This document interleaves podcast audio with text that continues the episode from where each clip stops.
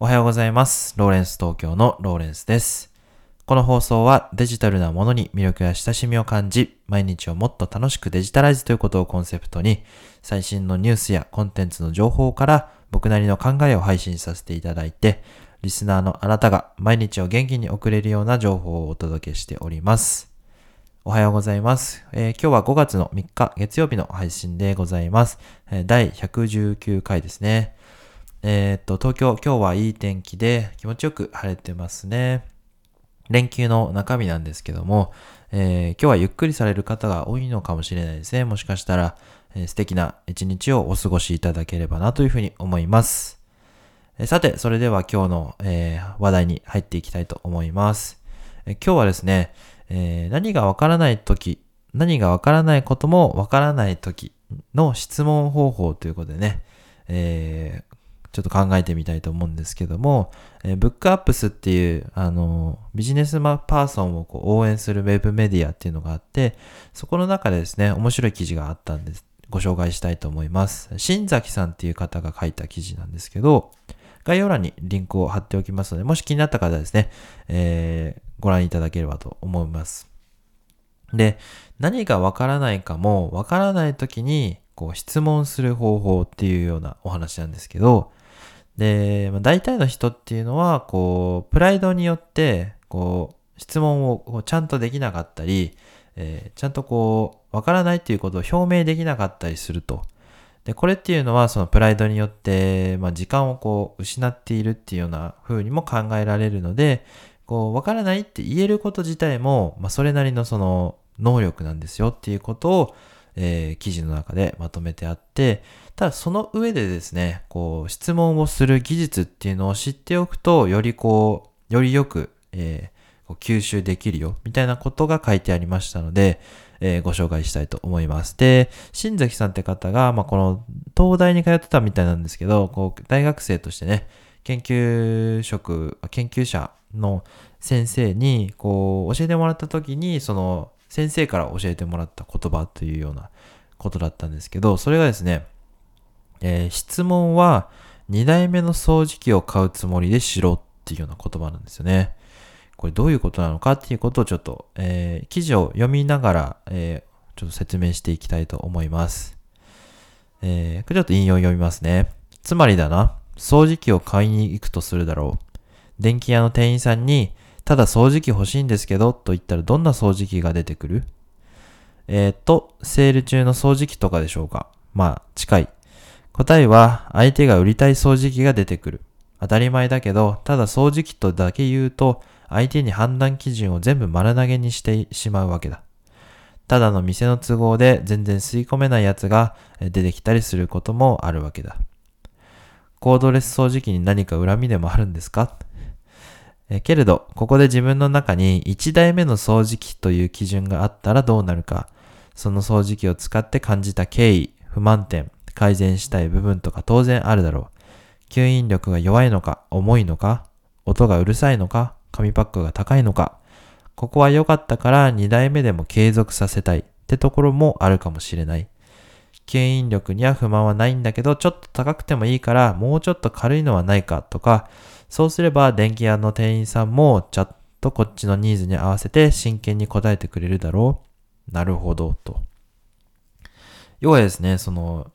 質問をするときに、1台目の掃除機をよ、2台目の掃除機って買えっていうのは、1台目の掃除機を用意してから買えって、あの、質問しろっていうことなんですよね。その、要は自分で試してみて何が良かったのか、何がダメだったのかっていうのを、えーはっきりとですね、こうしてから、えー質問をすると、まあいいっていうようなお話なんですよね。まあ電気屋だから、えー電気屋だったら親切な店員ならそういう1台目の不満点をインタビューしてくれるかもしれないが、研究者はそんなことは聞かない。1台目の情報がなければ、この相手に答える意味はないと考えるか、あるいは自分が話したことだけ話す。話したいことだけ話すと。だから絶対に自分は1台目の掃除機で何を試みて何ができて何ができなかったのかを相手に伝えないといけないと。つまり先生の表現する1台目の掃除機というのは自分の思考過程、自分はその問題に対して何を試みて、それがどのように失敗したのかということをですね、伝え伝えるべきだというようなお話なんです。ということでした。でね、イコールですね、これ何がわからないのかっていうのを言語化してみるということが非常にですね、大切なことなんですよということがえ書いてありまして、えその取っかかりをもとにですね、質問の価値を高めていくっていうことが必要なんだよということが書いてあります。そのわからないということですね。ただわからないということも非常に大切なんですが、えわからないなりに何かこう、なぜ失敗、やってみて、なぜ失敗したのか、このアプローチで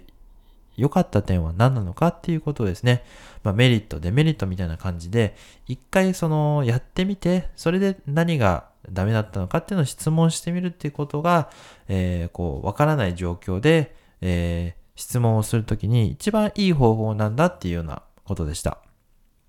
だからですね、その2代目の掃除機を買うつもりで質問をしろというようなお話なんですよね。で、自分の経験に置き換えてみ、考えてみるとですね、やっぱりそのブログをこう書いて、えー、こうどうやったら、えー、まあ、たくさんの人に喜んでもらえるのかとか、こうやって音声配信をして、えー、どんな、たくさんの人にどうやったらこう、え有益な情報になるのかとか、まあ、Twitter のフォロワー数どうやったら伸ばせるのかとかですね、こう、いろいろできる人に、あの、質問するのは、それ、あの、すぐできることなんですけど、結局それって、え相手からしたら、えー、この人にとって何が足りてないのかとか、何がダメなのかっていうのが、正直よくわからないから、えー、まあ、雑な返答しかできないっていうようなことなんですよね。だから、どういうふうに聞いたらいいかっていうと、えっ、ー、と、まあ、実際に自分でやってみて、で、こういうふうに取り組んでみたけど、まあ、こういう結果しか得られなかったっていうので、えー、自分はこういうところが良かったと思っていて、まあ、ここがダメだったと思うんですけども、えー、どのように思いますか？みたいな感じで質問をすると、あ、そういうことが良、えー、かったと思ったからこういう行動をしたんだねっていうふうに向こうも捉えられて、じゃあこういうふうに変えてみたら、こう、良くなるよっていうような言い方ができて、非常にですね、え、自分にとっても、あ、この延長線上でやっていけばいいのか、ま、それと全く違う方向性でやっていけばいいのかっていうことが見えてくるし、で、相手としても、えー、その、あ、この人の、ね、能力はこういうところがいいところなんだっていうのをこう引き出してですね、えー、こういうふうに変化した方がいいんじゃないですかって、またはそのもう全然やめて別の方向性に進んだ方がいいんじゃないかっていうことをですね、えアドバイスできるので、非常にウィンウィンの、えー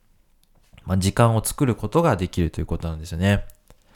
で今実際に僕もその池早さんの無料メルマガを登録して、で実際にですね、あのフィードバックを得られる条件を達成するために、そのフォロワー500人っていうのと、180日、まあ、ツイッターをこう継続更新していくっていうことをやってるんですが、まあ、その、今、まだ条件達成してないんですけど、その、今年の1月の時点で150人ぐらいだったフォロワーが、え今は330人くらいに増えたので、まあ、その倍ぐらいになったわけなんで、まあ、ここでですね、何が良かったか悪かったかっていうのをいろいろ整理して、まあ、あの、で、こう、質問を投げかけることによって、お互いにとって、えー、ウィンウィンの状況を作っていくような、え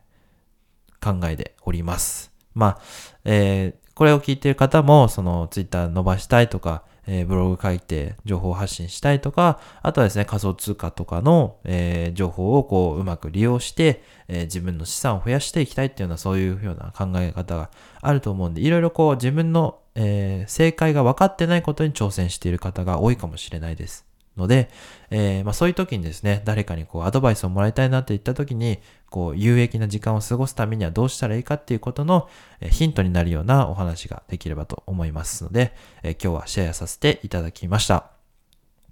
え最後まで聞いていただいた方は、いいね、コメント、フォロー、どうぞよろしくお願いいたします。えー、ツイッターですね、コメントいただけたりしたら、まあ、それからあの、ヒマラヤの方でコメントいただけたら、ポッドキャストの中でも紹介させていただきたいと思いますので、どうぞよろしくお願いいたします。えー、ブログも更新しておりますので、概要欄からぜひチェックしてください。えー、最後まで聞いていただきありがとうございました。ライフタイムデジタルでした。ではまた。バイバイ。